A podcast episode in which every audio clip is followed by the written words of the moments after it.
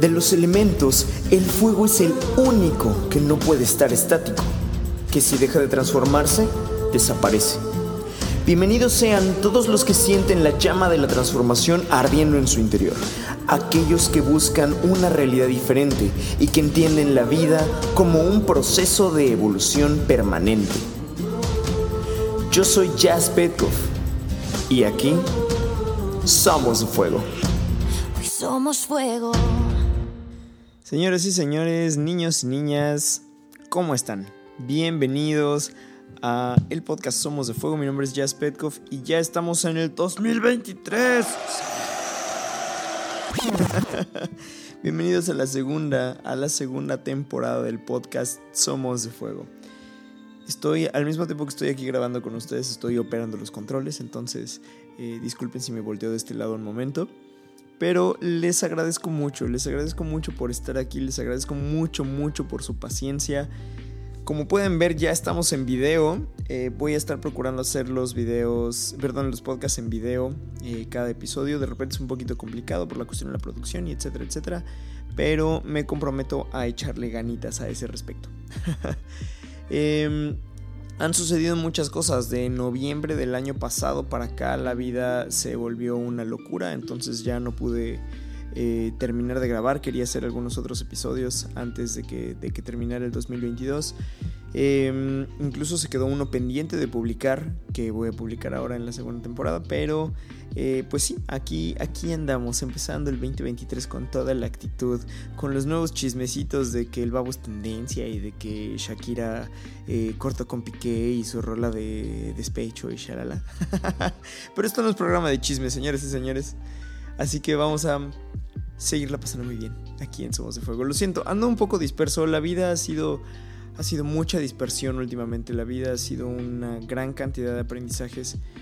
Quiero abrir este episodio invitándolos a que ustedes me cuenten cómo están empezando su 2023, qué fue qué fue para ustedes el cierre del 2022, qué fue para ustedes eh, el año 2022.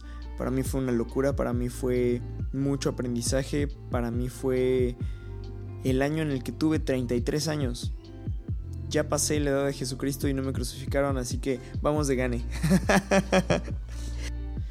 Tengo 34 años, señores y señores. Tengo 34. Oh, por Dios. Pero ahí vamos, ahí vamos. Pateando fuerte. Pero cuéntenme, por favor, cuéntenme ahora en los comentarios en YouTube. Cuéntenme en redes sociales, ya saben, en Instagram o en TikTok o en Twitter o en eh, Facebook ya casi no lo uso, pero también ahí eh, ya saben, arroba JazzPetkoff están todas las redes sociales. Cuéntenme cómo les fue con su cierre del 2022, cómo les fue con el cumplimiento de las metas, cómo les fue con, con todas esas cosas que implican el cerrar un año. Eh, les cuento que para mí fue perder mucha gente, muchas personas se fueron. Y no, no como una pérdida como de, oh, a mí no me gusta extrañar a la gente, si extraño a alguien hago lo posible por ir y marcarle, por ir y, visitarle, por, por hablarle, porque creo que ya lo he comentado antes, pero extrañar gente para mí es como un desperdicio de energía, mejor voy y los busco, em, pero muchas personas se alejaron y entonces fue hacer espacio para que entraran nuevas personas, para que entrara una nueva energía. Probablemente suena muy frío decirlo de esa manera, pero todo sucede para bien. Digo, no es como que me haya peleado con el mundo y que, eh, pues, madre, ya no quiero saber nada de ti. No, no. Fue, fue en paz y con aprendizajes. Hay gente que se fue, eh, hay gente que anda de viaje y que extraño mucho. Hay gente que, que se fue de viaje y volvió. Em, y hay gente nueva que ha llegado. en el próximo episodio la van a conocer. Pero ahora tengo pareja eh, y Alejandra es mi siguiente invitada. Uh, estoy muy emocionado, estoy muy enamorado. Eh, hace un par de días justamente cumplí dos meses con mi pareja. Eh, justo cuando la conocí fue por allí de mediados de noviembre, que fue que dejé de subir podcast y etcétera, porque muchas cosas sucedieron. En lo personal estoy en, en, en algunas cosas estoy en crisis, estoy en recesión en lo económico y en lo laboral. Eh, la verdad es que no he podido recuperarme después de lo que ocurrió con el quiebre de mi empresa el año pasado. Este, algunas cosas se han venido gestando para bien, otras se atoran y se caen, pero así son los ciclos, así son los ciclos de la vida. El chiste es seguir avanzando, el chiste es no dejar de moverse. Eh, sin embargo, al mismo tiempo fue pues conocer a Alejandra, fue eh, aventarme a nuevas cosas. Eh, la empresa evolucionó a, hacer entregas, entregas creativas para eventos. Ahora hacemos entregas de, de, globos y de flores y organizamos por ahí una ¿cómo se llama? Una pedida de mano en la playa, en un hotel de aquí de la Riviera. Todo muy bonito, todo así muy nice, con ya sabes, letras iluminadas, Marry Me, bla, bla, bla. Estuvo, estuvo muy bello. Un caminito de flores en la arena, cepilladita, con este, pétalos de rosa y todo, todo muy bello. Entonces, em, pues ahora Fuego Entertainment Productions está produciendo eventos de diferentes maneras. Ahora nos expandimos a la posibilidad de, crear eventos de esa manera. ¿no? Hemos eh, hecho arreglos de globos y de flores y de cosas por el estilo. Y ha sido muy bonito, ha sido muy, muy bello.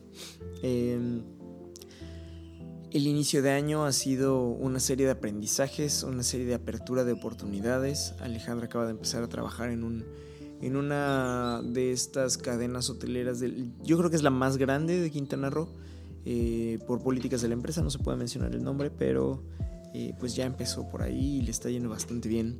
Eh, para mí ha sido abrirme a nuevas posibilidades con, con una pareja, cerrar, abrirme a la posibilidad de cerrar ciclos que yo pensé que no iban a ser cerrados, que pensé que iban a durar más tiempo con personas, de reconciliarme con, con el dinero de una manera diferente, reconciliarme con mi propia abundancia, reconciliarme con, mi autoestima.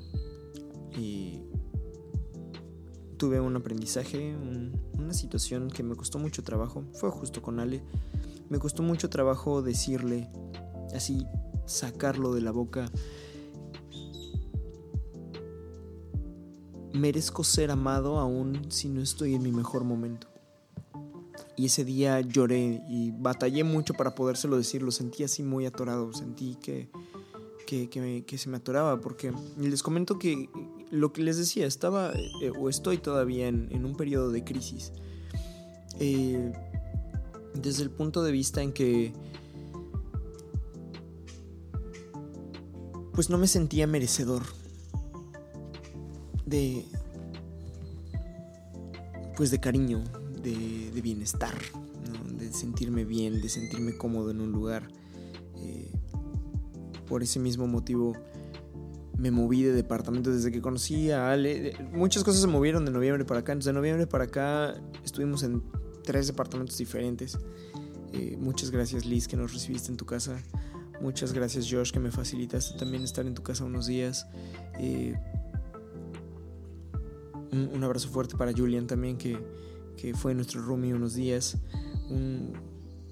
Y ahora bueno, estoy, estoy de vuelta en mi departamento que, tanto amaba, con mis instrumentos, con, con, mis cositas en, mi espacio y lo agradezco mucho porque aquí estamos formando un hogar y me siento, me siento muy cómodo, me siento muy tranquilo. Em, la situación económica es lo que me está llevando un poquito más de tiempo eh, arreglar, digamos, pero no, no, no me rindo y no se detiene la cosa, seguimos avanzando. Eh, estoy viendo, no, me había grabado, en, mucho tiempo no había grabado un video y entonces estoy viendo, hablando de esto de que ya tengo 34, de que tengo canas en la barba. y por acá también tengo un mechoncito de pelo blanco. Y entonces, eh, por ahí alguien me comentó en algún momento, estás envejeciendo bien, ¿eh? Y yo, muchas gracias, muchas gracias. Es muy chistoso, es muy chistoso grabarme ahora en video para todos ustedes. Espero que lo disfruten tanto como yo, porque esto está siendo muy divertido. Em, pero bueno, eh, en eso andamos. Digo, eh, a diferencia del año pasado, este año no pasé mi cumpleaños solo, el 24 de diciembre. en esta ocasión lo pasé en un lugar muy padre. En un lugar muy padre que se llama Sushi 316, que está aquí en Playa del Carmen, altamente recomendado porque al mismo tiempo es un lugar de sushi, pero también es un restaurante, sirven de comer bien, pero también es un bar donde puedes pedir, ya sabes, micheladas de sabores raros y así, y donde hay banda de rock en vivo y donde cierran hasta tarde y donde también hay alitas y hamburguesas. Y el día que fuimos, había un show alternativo. Eh, había bailarines y bailarinas exóticas y estuvo muy interesante. Y eh, nos subimos a un concurso al escenario, Alejandra y yo, y ganamos una cueta de chelas que cobramos el día de mi cumpleaños, porque el 24 fuimos de nuevo, pero ese día hubo una banda de rock y entonces eh, me subí a cantar con ellos y eh, nuestra cubetita de chelas y un mojito. Y bueno, nos la pasamos muy bien, estuvo muy interesante. Fue un cumpleaños muy bonito, muy divertido, más, más en pareja, más eh, íntimo, llamemos a este cumpleaños. Lo, pasé muy bien, muy bonito. Fue una buena transición. Y luego, el fin de año, el 31, lo pasamos en familia, pero con familia por elección. Eh, lo pasamos con una amiguita, Fernanda, y con su mamá, la señora Hilda. Les mando un abrazo muy fuerte a ambas porque nos recibieron en su casa, nos recibieron eh, en, su casa con, con cenita, con un roncito y con un tequilita y, fue una cosa muy, muy, muy de ambiente familiar, fue muy bonito porque nada más éramos nosotros cuatro, Alejandra, Fernanda, la señora Hilda y yo. Y nos pusimos a echar unos tragos y empezamos a jugar a uno extremo, bueno, eh, manotazo extremo, que para los que ya han jugado conmigo, yo creo que vamos a patentar ese juego porque esas reglas que nos inventamos para el manotazo están muy buenas. Eh, vamos, a, vamos a sacar un juego de mesa Todavía no sé cómo se va a llamar, pero yo creo que vamos a sacar eso como juego de mesa y lo vamos a vender porque no he conocido persona que juegue esa versión en el manotazo y que no se le vuele la cabeza y que no deje de jugar. Entonces, este, vamos a, vamos a, sacar ese proyecto. Eh, fue muy divertido, nos dieron como las 4 o 5 de la mañana y ya andábamos medio tipsy, jugando Romeo también. Y llegó un momento en el que dijimos, vámonos a la playita. Pues vámonos a la playita, ¿por qué no? en plan Tuluminati. y nos fuimos a la playa a recibir el año nuevo y fue una cosa muy bella porque eh, aquello estaba lleno de gente, ¿no? Ya sabes, de aquí a todo mundo le da por ir a recibir el año nuevo a la playa. Pero fue muy bonito, fue muy padre, aunque había un poquito de bruma, el amanecer fue muy bello. Eh, la gente con su música y cotorreando, pero ya sabes, estábamos esperando el amanecer y disfrutando cómo salía el sol. Fue una cosa preciosa, espléndida, bellísima. Lo pasamos muy, muy bien, estuvo muy interesante. Em, estuvo muy divertido. Para no hacerles el cuento largo, estuvo muy divertido. Y bueno, este, este año se abre a nuevas posibilidades también, ¿no? Eh, lo más probable es que vaya a la Ciudad de México en febrero a un, a un concierto muy interesante, al EDC. Uh, eh, Eh, quiero, quiero visitar a, los amigos que me faltó por visitar la vez pasada. No he sabido nada de mi hermana. Si alguien sabe algo de mi hermana, por favor, díganle que se comunique. Eh, sabemos que está bien, sabemos que está bien porque vemos sus estados y etcétera, pero ya no nos habla. Ella es una de las personas que siento que se perdió este año. Que le hablo y sí contesta, pero sus respuestas son como monosílabos y no me gusta extrañar a la gente pero tampoco voy a perseguir a las personas, aunque sea mi hermana, tampoco la puedo perseguir para que tenga una relación conmigo, ¿no? Entonces, eh, pues ha sido un poco como de, sé que estás bien, y si no lo estás y me doy cuenta, te voy a extender una mano, o si no lo estás, pero no dices nada, pues no sé cómo voy a poder ayudarte, no, se le puede dar de beber a un caballo que no tiene sed, esa es una lección que me ha llevado mucho en este último par de años. Em, al, contrario de mi hermana, mi hermano está muy, muy conectado, muy comunicado, está cumpliendo su sueño, anda viajando por la República y ahora es trailero. Uh, ese, morro desde, desde pequeño decía, yo voy a ser trailero. Y todos decíamos, estás loco, vato. Y el día de hoy, ese morro que ya no es tan morro, ya es todo un adulto, está siendo trailero. Así que hermanito Darien, si estás escuchando esto, y vas en tu camión manejando, hazle... te amo, brother. Espero que te esté yendo muy bien. Em, comunícate más seguido porque también de repente te pierdes. Eh, y así es como, como muchas personas han ido y venido este año. Eh, Liz, te extraño un chingo. Espero que allá en Australia, cuando, cuando veas esto o cuando escuches este, este podcast, sepas que, que, te abrazo muy fuerte y que te extraño mucho y que no quiero que vuelvas. Quédate allá, sigue disfrutando. Se ve que te le estás pasando increíble. Quiero más fotos con canguros, por favor. eh, pero al, al, mismo tiempo que, que gente se ha ido y que gente nueva ha entrado, me doy cuenta de que, de que todo pasa aunque parezca caótico, con un orden. Con un orden que, que no puedo definir, que no, no, lo organizo yo, entonces por eso lo siento fuera de control, pero todo es perfecto. No se olviden, por favor, de contarnos ustedes, de, de contarme en un mensajito cómo les fue a ustedes con este inicio de año, cuáles han sido los aprendizajes que se han llevado, ¿no? Eh, es muy interesante ver sus, retroalimentaciones, es muy interesante leer las cosas que me cuentan, porque, porque siempre aprendo algo, siempre veo que, que aún en los momentos de crisis hay algo que aprender, que al final de cuentas de eso se trata este, este episodio, de eso se trata. Ya saben que los episodios donde, donde estoy solo son, son cortitos, son, son un poco más rápidos, son un poco más al, al punto de llevarnos el aprendizaje.